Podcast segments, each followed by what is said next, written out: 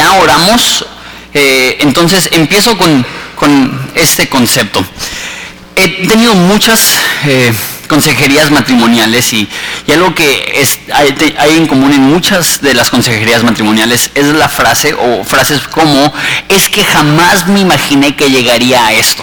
O es que jamás me creí capaz. O es que no pensé que él estaría dispuesto a hacer esto. O es que no, nadie nos entiende. Y esas frases que, que son muy interesantes. Y siempre que escucho algo así, pienso, ¿Has leído la Biblia? Porque si, si, si has leído la Biblia, mínimo si la has leído cuidadosamente, te advierte de estas cosas. Te advierte que, que el estar casado, el tener una familia, no es nada fácil. Normalmente vas a un seminario de matrimonio y te dan cinco pasos de cómo tener un matrimonio feliz, cómo tener un matrimonio próspero o lo que sea. Yo estoy aquí para decirte que no importa qué es lo que hagas, el matrimonio y la familia van a ser difíciles. Si no me crees, déjate leer una lista de personas que son mucho más espirituales que tú o yo y te comento un poco acerca de sus matrimonios. Empezando con Adán. Adán no cuidó a su esposa y es- este, no la protegió cuando lo fue tentada ella por Satanás. ¿Qué tal Caín? Caín tenía miedo que su propia familia lo iba a matar. Noé. Noé, después de que bajó el arca, del arca, se emborrachó, se quedó desnudo, de- desnudo en una tienda de campaña y lo vieron sus dos hijos totalmente desnudo. No sé si eso ya te ha pasado, espero que, que jamás llegues a ese nivel. Y lo peor del caso es que después de que sus hijos lo ven desnudo, él declara una maldición sobre sus propios hijos. ¿Por qué? Porque él se emborrachó, quedó desnudo. Y el problema es que solamente habían cuatro familias en todo el mundo y él maldijo a dos de ellas. Entonces, eh, eso es una familia disfuncional. ¿Qué tal eh, Abraham? Abraham prostituyó a su esposa dos veces. Hay mujeres que dicen, Dios, mándame a alguien como Abraham. no quieres a alguien como Abraham. Me, imagino la conversación después de la primera vez que le regaló su esposa a un rey. Eh, Llegó el rey, ¿quién es? Es mi hermana, ¿la quieres? Me imagino a, a, a ¿qué estás haciendo? Ok, me imagino que se metió en una bronca terrible Abraham después de eso. Lo volvió a hacer. ¿Cuántos de ustedes dicen la frase, es que tú siempre? Mínimo no ha seguido por, es que tú siempre me prostituyes. Ese es Abraham, el padre de la fe. ¿Qué tal? Isaac, su hijo, tenía favoritos. Jacob engañaba a sus papás y también engañó a la familia de su esposa. Moisés. La esposa de Moisés se enojó tanto con él que le cortó el prepucio a su hijo y se lo aventó a la cara. Ok, he escuchado de que avientan chanclas o el control remoto. Si llega a esto, si tu mujer hace eso, necesitas ayuda profesional. Ahorita. Y ese es Moisés, el que habló cara a cara con Dios como un amigo habla con, con su amigo. ¿Qué tal? Vos. Vos tuvo una suegra amargada, recuerdan la serie de Ruth, algunos de ustedes saben cómo se siente eso. David se aburría de sus mujeres y se casaba con otras, hizo esto varias veces, a tal grado que cuando veía a una mujer, o más bien una vez vio a una mujer desnuda, ah, perdón la, expresión, pero él quiso, se le antojó, la llamó, eh, le hizo llamar a su palacio, la embarazó, mató a su esposo y se casó con él, perdón, con ella. Este, no es ese tipo de libro, la Biblia. Se casó con ella. Y este es el hombre que tenía un corazón según Jehová. Y una vez más hay mujeres que dicen, Dios, mándame a alguien como David. Alguien que sepa cantar y tocar el arpa y que me componga canciones. Y yo digo, no quieres a alguien como David. No quieres a alguien que tiene mínimo cinco esposas y cada vez que se casa es porque no se siente completo o satisfecho con la esposa que tiene. Ok, continuamos. Y a lo mejor estás pensando, ¿por qué no me dijeron eso en la, en la escuelita dominical? Porque la Biblia es bien loca. Salomón, mil mujeres. ¿Cuántos hombres casados hay aquí? Ok. Con una mujer basta. Mil mujeres, mil suegras, mil casas. Pobre Salomón. Oseas se casó con una prostituta. Hola, ma, conocí a alguien eh, me gustaría invitarla a cenar, quiero casarme con ella. ¿Dónde la conociste? En un prostíbulo. ¿Eres profeta? Sí, soy profeta de Dios. Dios me dijo. Y esa es la única vez en la Biblia donde Dios me dijo si aplica para la boda. Dices, ¿neta? Es neta. ¿Qué tal Jesús? Jesús, el hombre perfecto, Dios hecho carne. sus hermanos, incluyendo a su mamá, muchas personas no te dicen esto, creen que Jesús se había vuelto loco y no le querían ni una palabra. Porque hay un mito. Si tú haces todas las cosas de la forma correcta, tu familia te va a amar, te va a aceptar y no vas a tener problemas. ¿Quién fue perfecto? Jesús. ¿Su familia lo amó, lo aceptó y no tuvo problemas? No. Tuvo muchos problemas. ¿Por qué? Porque todas las familias en la Biblia son disfuncionales. La Biblia no nos presenta la manera de tener una familia perfecta. La Biblia nos presenta la forma de tener una vida, una familia, perdón, comprometida. Que se da cuenta, ¿sabes qué? Esto es hasta que la muerte nos separe. Eso es un compromiso y un pacto que no solamente hice con una persona, la hice con Dios. Una vez más, la Biblia no presenta la imagen de una familia perfecta, demuestra la imagen de familias disfuncionales que aprenden a perdonarse, que aprenden a comprometerse y que aprenden a seguir adelante. No te estoy prometiendo que te voy a solucionar los problemas, te estoy prometiendo que al final del día, si aplicas esas verdades bíblicas, tú vas a poder disfrutar más tu matrimonio porque sabes que no se trata de los errores, de los problemas, de las fallas, se trata de conocer más a Jesús y de darle a conocer.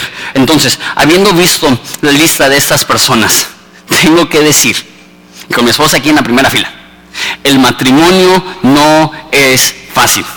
Si alguien te ha dicho que casarse o estar casados es fácil, esa persona está así de tener una crisis terrible y ni siquiera sabe. ¿Por qué? Porque el matrimonio no fue diseñado para ser fácil. El matrimonio es difícil y el hecho que es difícil demuestra lo valioso que es. Hudson Taylor, un misionero a China, eh, dijo, y esto es después de que se murió su esposa, en el campo misionero una historia terrible. Se muere su esposa, se muere su hija de cinco años, se vuelve a casar, se vuelve a morir su esposa, una vida terrible. Y él, no hablando tanto del matrimonio, pero hablando del servicio a Dios, dijo, lo que cuesta poco, vale poco. Y es lo mismo en el matrimonio. Si no te cuesta, realmente no, no vale la pena. Y eso es lo que Dios sabía, eso es lo que Dios ha hecho al diseñar el matrimonio. Las cosas que valen la pena cuestan. Y cuanto más valga la pena, más nos va a costar. Ser cristiano nos costará la vida. Ser buen esposo te costará la vida. Ser buena esposa te costará la vida. ¿Por qué? Porque lo que cuesta poco vale poco, pero en lo que realmente invertimos toda nuestra vida y todo nuestro esfuerzo son aquellas cosas que realmente valen la pena.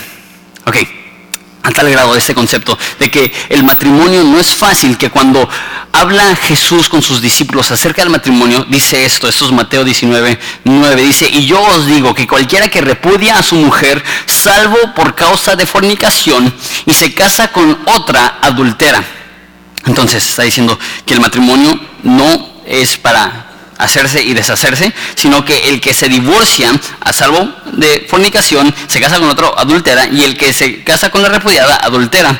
Le dijeron sus discípulos, si así es la condición del hombre con su mujer, no conviene casarse.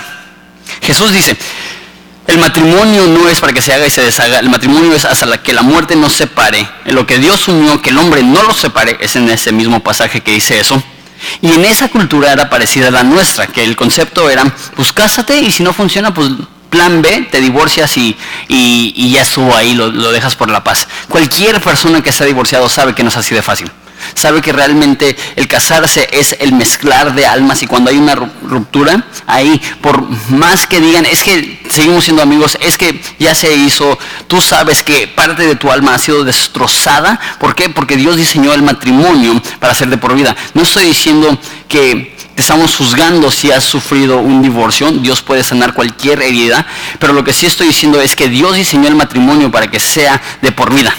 Y los discípulos algo truchas, dicen, entonces si me caso con alguien no la puedo dejar por cualquier causa. Jesús dice, no. Entonces dice, pues entonces qué chiste. entonces, ¿por qué casarme? Entonces, dice la palabra, entonces no conviene casarse. Y yo creo que tenían razón. Tú dices, ¿qué? Pero ¿qué no dice la Biblia? Que no es bueno que el hombre esté solo. ¿Qué no dice la Biblia que el que haya esposa haya el bien? ¿Qué no dice la esposa que, perdón, no dice la Biblia que dos son mejor que uno? Entonces, ¿por qué dicen los discípulos que no conviene casarse? Creo yo. El que se casa porque le conviene está destinado a vivir una vida amarga. Si tú, si tú te casas porque crees que esto va a ser lo mejor o lo más fácil para ti, lo más agradable para ti, eh, estás apuntándote en la lista del desastre. Y lo veo. A lo mejor tú no dices, esta es mi actitud, esta es mi mentalidad, pero ¿cuántas personas solteros, ahora hablando de los solteros, tienen una lista de la persona con la cual se quieren casar y es algo como esto, que sepa eh, cocinar, que sepa limpiar, que sepa planchar, que sea organizada, que no me llame la atención, que sea tranquila. digo, eso se escucha más como la lista de actividades de una sirvienta y no de una esposa. Y lo que están pensando, y no solamente los hombres, eso también aplica a las mujeres, eh, no discriminamos en, Horizonte, eh, es que piensas, me voy a casar y esa persona va a solucionar mis problemas. Nada más para los casados. ¿A cuántos les funcionó eso? ¿Cuántos tienen menos problemas ahora de casados? Y si levantas la mano, súbete porque no debería estar predicando yo eso. Porque la realidad es que, y levantan la mano mi mamá, ahí sí que no puedo decir nada. Cuando te casas, no te casas porque quieres una vida más fácil. Te casas porque reconoces que eso es lo que Dios ha establecido para su gloria. De hecho, deja defino el matrimonio como de esa forma. El matrimonio existe para que dos personas en intimidad glorifiquen a Dios. Eso es lo que es el matrimonio. El propósito del matrimonio no es que tengas una vida más fácil, ni siquiera que tengas una vida más agradable, aunque sí, e, eso sí creo que es, puedes tener una vida más agradable, pero eso no es el fin del matrimonio. El fin del matrimonio es que dos personas en intimidad puedan glorificar a Dios juntos. Esa es la única forma que el matrimonio puede realmente funcionar.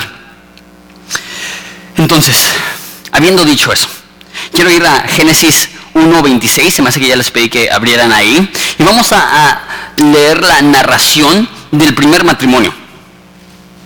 Dice así, entonces dijo Dios, hagamos al hombre a nuestra imagen conforme a nuestra semejanza, y que señoree en los peces del mar y en las aves de los cielos y en las bestias, que toda la, eh, en toda la tierra y en todo animal que se arrastra sobre la tierra. Y creó Dios al hombre a su imagen a su imagen Dios lo creó, varón y hembra los creó. Los bendijo Dios y les dijo, fructificad y multiplicaos, llenad la tierra y sojuzgadla. Y señoread sobre los peces del mar y las aves de los cielos y en todas las bestias que se mueven sobre la tierra. Entonces, eh, Dios crea al hombre, le da aliento de vida. Dice, vamos a crear al hombre en nuestra imagen y semejanza. Unas cuantas cosas que quiero notar. Dice, vamos a crear al hombre macho a nuestra imagen y semejanza. Crea al hombre. Después, no nos, dice, narra aquí, lo narrará en el próximo capítulo. Crea a la mujer y dice, entonces los creó Dios. Eh, dice, y creó Dios al hombre a su imagen. Entonces el hombre varón, está hecho a la imagen de Dios y después dice, a su imagen Dios los creó, varón y hembra los creó.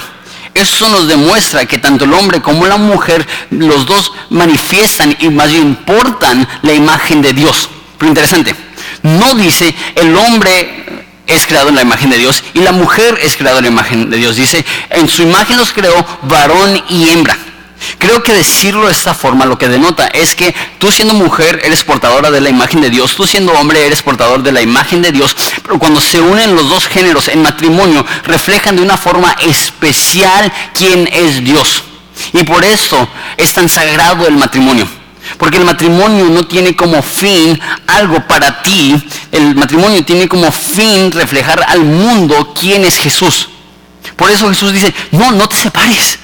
Porque si el matrimonio es una imagen de mi amor por la iglesia, cuando te separas, ¿qué es lo que estás diciendo? Así ama Jesús a su iglesia. Dice, no, Jesús ama a su iglesia incondicionalmente, jamás nos dejará, jamás nos desamparará. Esa es la realidad del matrimonio. Entonces los crea a su imagen, a su semejanza. Y después dice, capítulo 2, versículo 15, avanzamos un poco. Capítulo 1 narra como el panorama de la creación, capítulo 2 narra más los detalles de la creación del hombre. Dice así, Tomó pues Jehová Dios al hombre y lo puso en el huerto de Edén para que lo labrase y lo guardase. Y mandó Jehová Dios al hombre diciendo, de todo árbol del huerto podrás comer, mas del árbol de la ciencia del bien y del mal no comerás, porque el día de que de él comieres, ciertamente morirás. Y Dios, y dijo Jehová Dios, no es bueno que el hombre esté solo, le haré ayuda idónea para él. Entonces, Dios crea al hombre. ¿Y qué es lo primero que hace? Le da trabajo, le da chamba. Hombres, eso es raro. Imagínate un mundo perfecto. Eso es lo que tenía Adán. Para la mayoría de los hombres, un mundo perfecto es un mundo sin trabajo. Pero el mundo perfecto, el paraíso, no era así. Ahí dice que le dio el trabajo de que estuviera labrando y guardando el huerto. Entonces, Adán tiene chamba, está trabajando. Me imagino que era un jardín muy grande y que había mucho, mucho trabajo ahí. Cualquier persona que ha trabajado en jardinería sabe que no es nada fácil y eh, le, da un mandamiento al hombre. Dice, todos estos árboles puedes comer. Súper. Imagínate una vida con toda la comida que quieras, no tienes que pagar ni un 5, simplemente ahí está la fruta, la verdura más deliciosa que puede haber. Entonces, pues tú dirías, ¿qué más necesita? Tiene trabajo, tiene comida, pero le dice Dios, del árbol, de todo árbol del huerto podrás comer, mas del árbol del conocimiento, de la ciencia, del bien y el mal, no comerás, porque el día que comieres ciertamente morirás. Aquí está dándole el único mandato que han recibido hasta ahorita Adán. Haz lo que quieras, come lo que quieras, camina donde quieras, juega con los animales, cuida el huerto, come, pero de este árbol no podrás comer. Y después de darle este mandamiento, después de hacerle este, ponerle este requisito para poder rezar en el huerto, que es lo que dice, no es bueno que el hombre esté solo, le haré ayuda idónea. A Adán Dios le dijo que no comiera del fruto prohibido. A nosotros Dios nos dice más cosas. Dios nos da una lista eh, de mandamientos en el Nuevo Testamento bastante impresionantes. Y de la misma forma, Dios ve al ser humano y dice, no es bueno que el hombre esté solo. Yo creo que viene en esta secuencia, porque el matrimonio particularmente, pero cualquier relación realmente eh, son diseñadas por Dios o está diseñada por Dios para ayudarnos a vivir en santidad. No es bueno que el hombre esté solo. ¿Por qué? Porque no puede comer de ese fruto. El matrimonio es diseñado para ayudarnos a ser mejores personas, más a la imagen de Dios. Y ya sé lo que estás pensando. Es que Jonathan, yo no siento que mi esposa o mi esposo me está ayudando a ser una mejor persona. Al contrario, siento que desde, desde que me casé soy peor persona. Es más, cuando se pelean las parejas es muy común decir una frase como, es que sacas lo peor de mí. ¿Alguien lo ha dicho? No levantes la mano. Es una frase muy común. Me gustó lo que dijo un pastor. Cuando dices, es que sacas lo peor de mí, no es que realmente estás sacando lo peor de ti, es que siempre lo has tenido, pero antes no tenías testigos. y ahora que te casaste piensas, es que sacas lo peor de mí. No, es que antes ahí estaba, pero nadie lo podía ver porque vivías solo en tu camita y ahorita que estás compartiendo la vida 24/7 con una persona, de repente sientes que están sacando lo peor de ti, pero ¿sabes qué? Eso ya estaba. No es la culpa de tu cónyuge que hagas estas cosas malas, haces estas cosas porque las llevas dentro y las manifiestas. No es su culpa, simplemente te está dando una oportunidad para que manifiestes quién eres realmente. Y tú dices, eso es malo. No, eso es bueno. No estamos buscando superficialidad y Disney y Colín Colorado se acabado y vivieron felices para siempre. Estamos buscando realidad. Y cuando estás con una persona que amas y saca a la superficie aquellas cosas malas, no es para tu destrucción, es para tu ayuda. Acuérdate, es tu ayuda idónea para que al ver todos sus defectos tú puedas decir, ok, necesito cambiar aquí, aquí, aquí, aquí, aquí. Y al cambiar en esas áreas podré ser más obediente a Dios. Esto aplica primordialmente al matrimonio, aplica también a cualquier relación cristiana. Dios creó la iglesia para ayudarnos a andar en santidad. Dios creó la iglesia y amistades cristianos porque Él entiende que no es bueno que el hombre esté solo. Dios creó el hombre a su imagen y semejanza. ¿Y qué es lo que nunca ha hecho Dios? Nunca ha estado solo. Creemos en la Trinidad, creemos en Dios Padre, Dios Hijo y Dios Espíritu Santo. Y porque los creó a su imagen y semejanza, Él dice, no es bueno que el hombre esté solo porque yo nunca he estado solo. Y si el hombre quiere vivir en santidad, va a necesitar ayuda. Y eso es la gran tragedia, que la mujer que Dios creó para que fuera ayuda para Adán, no le ayudó. Y Adán que Dios creó para que fuera protección para Eva, no, Eva, no la protegió.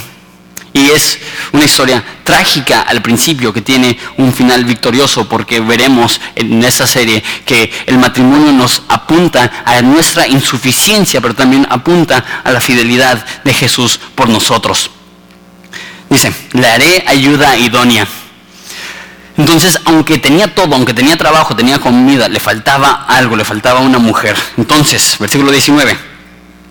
Jehová Dios formó pues de la tierra toda bestia del campo y toda ave de los cielos y las trajo a Adán para que viese cómo las había de llamar. Y todo lo que Adán llamó a los animales vivientes, ese es su nombre. Entonces, dice versículo 18, necesita ayuda, necesita ayuda idónea. Y Adán le está poniendo nombre a todos los animales, versículo 20, y puso Adán nombre a todas, a toda bestia y ave de los cielos y todo ganado del campo. Mas para Adán no se halló ayuda idónea para él. Qué frase más loca. Necesita ayuda Adán. Pues que escoja un animal. Entonces le pasa a todos los animales, imagino que llega la pingüinita. Dice, Dios, por favor, que no sea esa y llega la urangutana, ni siquiera sé cómo se llaman, este, la changa. Dice Dios, por favor, se parece, pero está muy peluda, Dios. Y llega un buey y dice, no, por favor, Dios, no, eso no. Y, y, lleva a todos los animales delante de Adán, él les pone nombre y, y dice que no se halló ayuda para él. Dios le puso todos los animales enfrente de Adán para que él pueda ver que del reino animal no iba a salir esa ayuda idónea. Entonces, eh, versículo 21 eh, dice, entonces Jehová hizo caer sueño profundo sobre Adán, y mientras éste dormía tomó una de sus costillas y cerró la carne en su lugar. ¿Por qué lo hizo dormir? Entonces, necesita ayuda idónea. Le pasa a todos los animales, no son. Duerme Adán, le saca una de sus costillas y crea de Adán a la mujer. Y es más interesante que crea a la mujer mientras que Adán está dormido. Eso puede ser por unas cuantas causas. Puede ser que, Dios quería que fuera una sorpresa. Que se despierta Adán y dice, wow, mejor que los pingüinos. Este, porque esa era la única forma de comparar con, con algo. O lo que creo yo es, Dios durmió a Adán, porque si Adán hubiera estado despierto, le hubiera dicho, eh, eh, cámbiale esto, hazla así, mejor así. Imagínate si la mujer si la personalidad de la mujer la determinara el hombre. Pobres citas. Entonces, por amor al sexo femenino, Dios duerme a Adán y dice, yo, yo me encargo. Y a lo mejor se escucha sexista, pero ahorita también lo voy a cambiar a los hombres también. Hombres, Dios le dio la personalidad a tu mujer que le dio a propósito. Y las cosas en ella que no te agradan, Dios las puso ahí con más razón, una vez más, para que las cosas malas puedan subir a la superficie con el fin de que las puedas limpiar. Y muchas veces lo que más odiamos del matrimonio son, son las mejores partes del matrimonio. Muchas veces los pleitos y los conflictos y las palabras y, y ese tipo de cosas son las cosas que decimos, no, no, aguanto ese matrimonio. Y yo digo, Dios lo puso ahí a propósito para ayudarte. Nadie te va a decir esto. Y a lo mejor lo está diciendo de mala forma, a lo mejor lo está diciendo de una forma agresiva o ofensiva, pero escucha la verdad. Dios ha, puesto a esa mujer en tu vida para ayudarte a crecer espiritualmente, mujeres.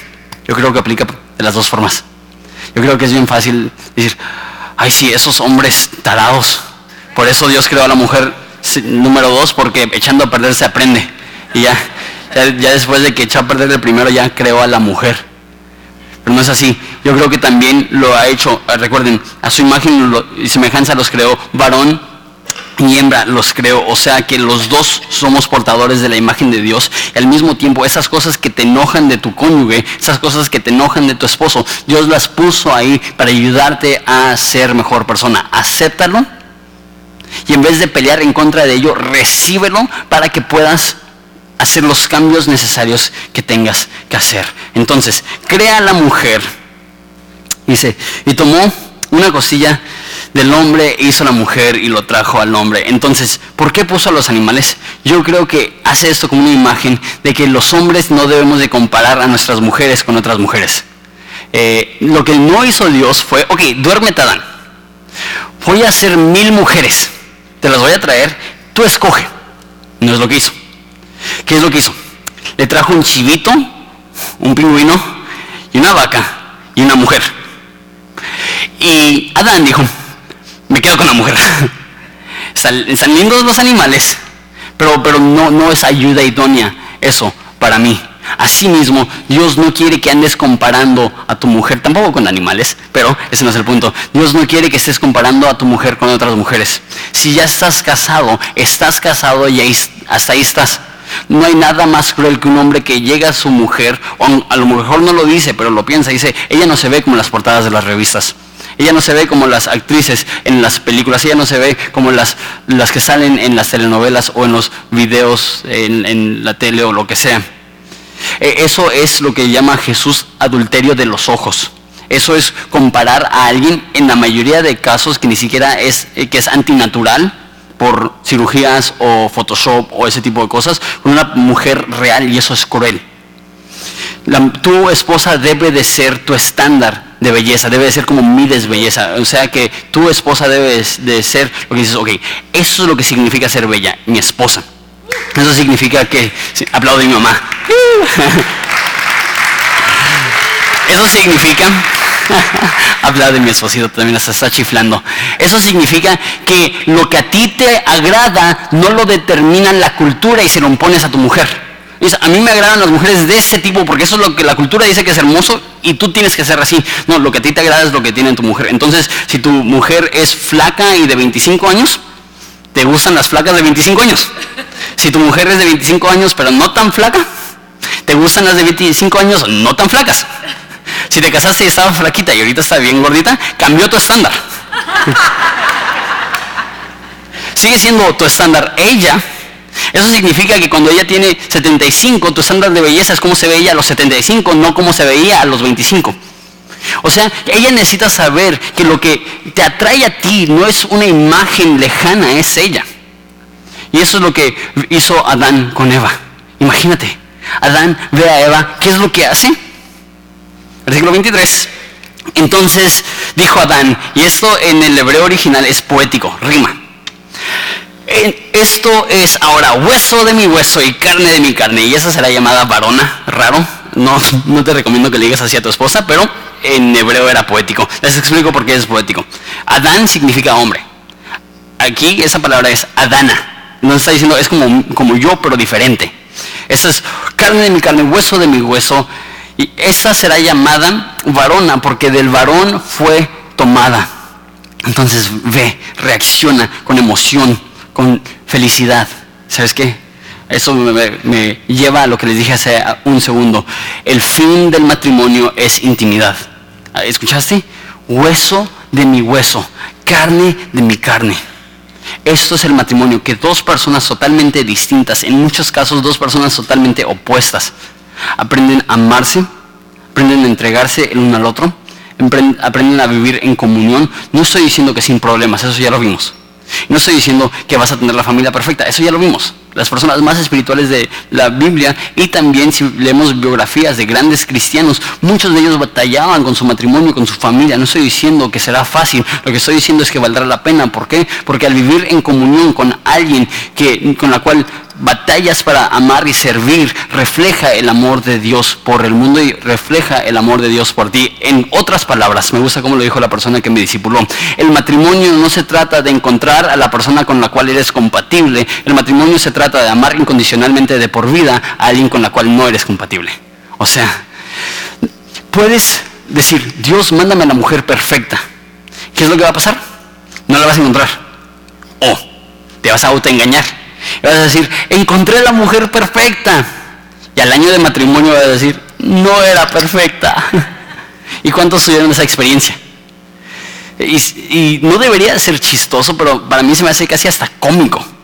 Eh, porque ya van varias parejas que, con las cuales estoy en consejería prematrimonial y después estoy en consejería ya después eh, que, están casados. Y, al principio es, no, ya, ya lo hemos hablado todo, no, nosotros no tenemos conflicto. Y yo casi digo, espérate poquitito. Luego son esas mismas parejas que, que ya dicen, ya no lo aguanto, llévame Señor. Y y, las parejas que, que, estaban tan convencidas que habían encontrado la pareja perfecta. La, la, realidad les pega y ellos tienen las manos en la bolsa y están totalmente mal preparados para enfrentarse con los problemas que existen dentro del matrimonio. ¿Qué es lo que quiero hacer yo con esa serie? Prepararte. Vienen conflictos, vienen tormentas, viene dificultad, pero por la gracia de Dios, lo que Dios unió, que el hombre no lo separe, yo creo que es posible vivir en comunión e intimidad. Entonces describe qué tipo de intimidad van a tener. Dice, por tanto, dejará el hombre a su padre y a su madre. Esto es bien polémico en México. Pero luego lo hablamos. Eso va a ser, en tres semanas vamos a hablar de, por tanto, dejará el hombre a su padre y a su madre y servirá a su mujer y serán una sola carne, que habla de intimidad una vez más. Y ambos estaban desnudos, Adán y su mujer, y no se avergonzaban. Ok. Voy a hablar por tres semanas del versículo 24 y el 25. Vamos a estar hablando de, de, relaciones sexuales y de ese tipo de cosas. No va a ser nada fuera de lugar, no va a ser nada grotesco. Nada más les doy ahorita el, el aviso para que se aseguren de llevar a sus hijos a la escuelita dominical, mínimo los que son menores de 12 años.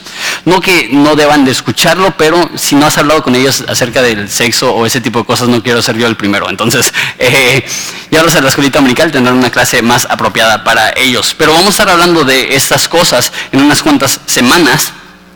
Eh, pero lo que quiero llegar es esto. Esa es la meta del matrimonio. Sexo e intimidad solamente son un reflejo físico de lo que Dios quiere que suceda espiritualmente.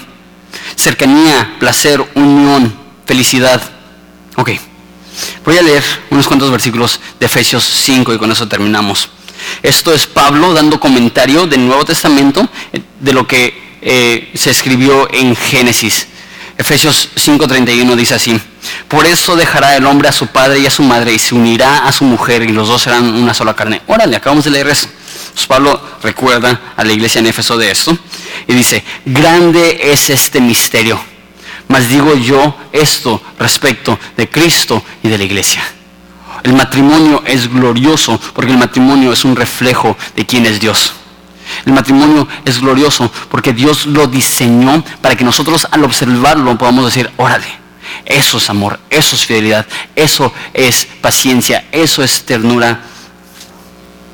Dietrich Bonhoeffer dijo eso. Dietrich Bonhoeffer era un teólogo que estaba eh, comprometido para casarse, estaba en la cárcel y de hecho no se pudo casar porque lo ejecutaron por intentar asesinar a Hitler.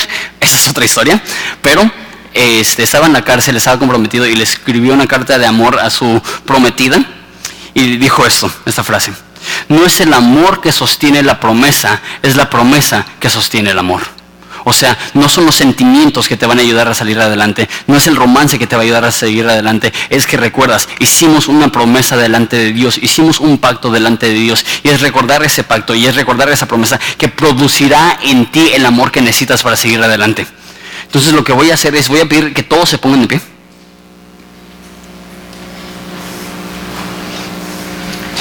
Y los que están aquí con sus con su cónyuge, les voy a pedir que la tomen de la mano a su esposa. Que la vean a los ojos y que repitan después de mí. Y los dos pueden repetir al mismo tiempo. Agarrados, de la mano digan esto. Te hice una promesa y la voy a cumplir.